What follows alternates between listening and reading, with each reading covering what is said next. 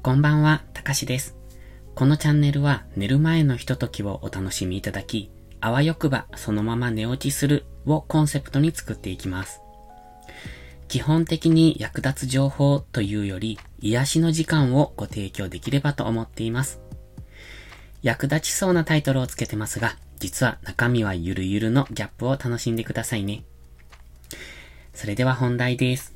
今日はあなたの努力が続かない3つの理由というタイトルでお話しします。これ、僕は結構 Voicy を聞くんですが、 Voicy の中で周平さんって方がおっしゃってたことなんですね。で、それをそのまま同じタイトルで喋ってみます。これを聞いた時に、あ、自分もそれに当てはまるなって思ったので、今回喋ろうと思いました。では、あなたの努力が続かない3つの理由。1つ目、毎日頑張ることを辛いと思っている。二つ目、モチベーションのせいにしている。三つ目、続けるためにやめていない。この三つですね。まず一つ目、毎日頑張ることを辛いと思っている。これ、努力しているっていう風に思うと、継続って難しいんですよね。例えば、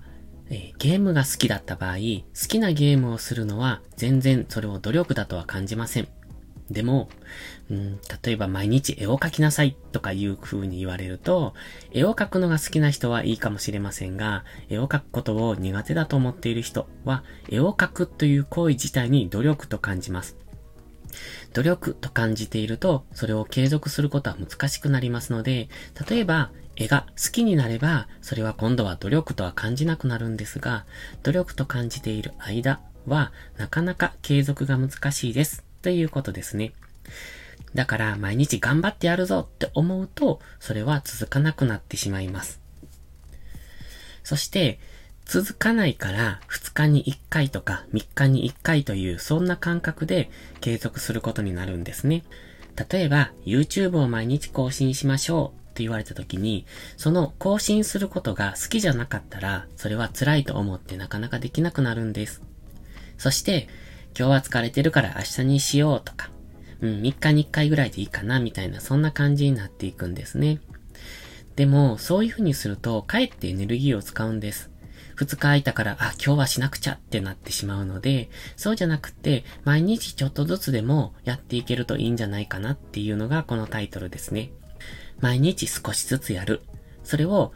2日に1回とか3日に1回って開けるんじゃなくて、毎日毎日ちょっとずつやっていくっていうことが、え、習慣化につながるので、そうしてしまうと、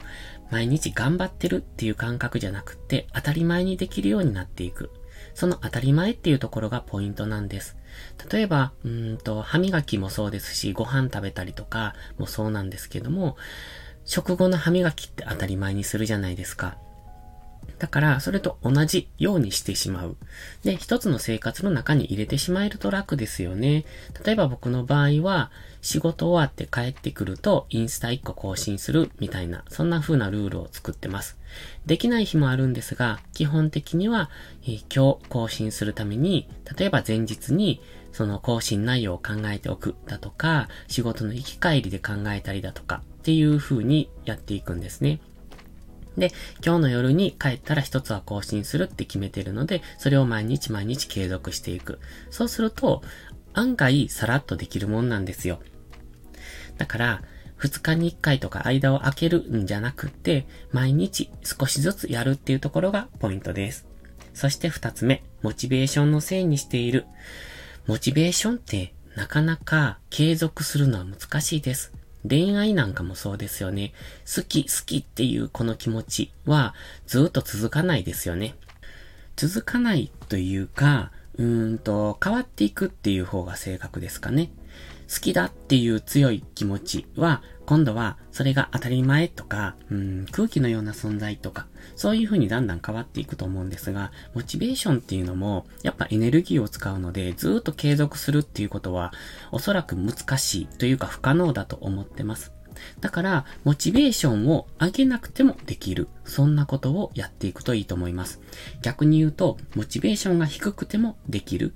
うんと、モチベーションいや、頑張るぞって思わなくてもできる、そんな内容を少しずつ更新していくっていうのがポイントですよね。例えば、えー、っとね、掃除なんかもそうです。どこかの配信でもお話ししてるんですが、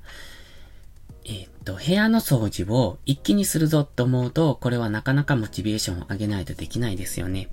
でもそうじゃなくて、今日はこの一角だけ掃除してみようとか、例えばここの30センチ四方のここのポイントだけやろうとか、あとは、えっ、と、窓だけ拭こうとか、掃除機だけかけようとか、そんな感じでやると、モチベーション低くてもできます。そして、やり始めると意外とできるもんですよね。実はここだけやろうと思って始めたのに、もうちょっと範囲を広げてみようとか、っていう、そんなことが起こると思います。だから、最初のきっかけですね。一気にやろうと思うと大変なので、ちょこっとやろう。そしてちょこっとやると、今度モチベーションがだんだん上がっていきますので、それに連なって、どんどん範囲を広げていけるっていう、そんな感じになっていきます。